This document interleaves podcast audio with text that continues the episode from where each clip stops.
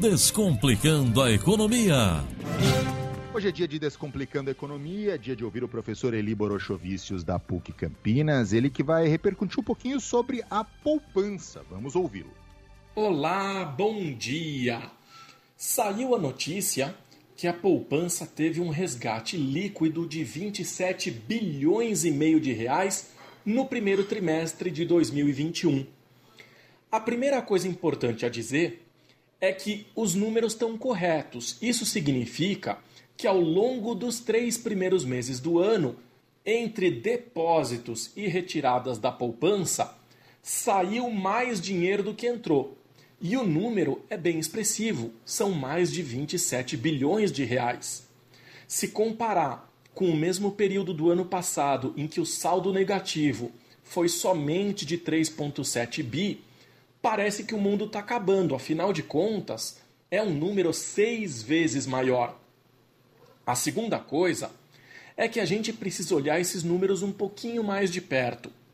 Apesar de ter saído muito mais dinheiro do que entrado, o saldo final da poupança no Brasil cresceu nos últimos anos e é a primeira vez que ele atinge a marca dos trilhões de reais nesse primeiro trimestre. O mês de março fechou com mais de 317 bilhões em depósitos e 321 em saques, mas com um saldo de 1 trilhão e 13 bilhões de reais. A terceira coisa é que é importante a gente compreender esse movimento, porque nos últimos anos, o mês de março apresentou uma captação líquida positiva e nesse ano a coisa se inverteu. Então fica a dúvida, né? Por que motivo os brasileiros estão sacando mais dinheiro da poupança do que depositando. Eu enxergo aqui duas possibilidades. A primeira é que a situação financeira das famílias brasileiras ainda está complicada por causa da pandemia do coronavírus.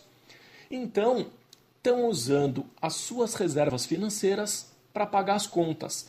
O dinheiro que foi guardado no final do ano passado está sendo usado agora. Então a gente pode inferir que o 13º salário e o auxílio emergencial estão sendo usados para que os brasileiros coloquem comida na mesa. E isso porque a inflação foi impulsionada mais pelo consumo de alimentos e bebidas e menos pela aquisição de bens como vestuário, por exemplo. A segunda possibilidade é positiva. A poupança como produto financeiro paga muito pouco e as pessoas se deram conta disso. Então, elas estão sacando da poupança para investirem em outros mercados mais rentáveis.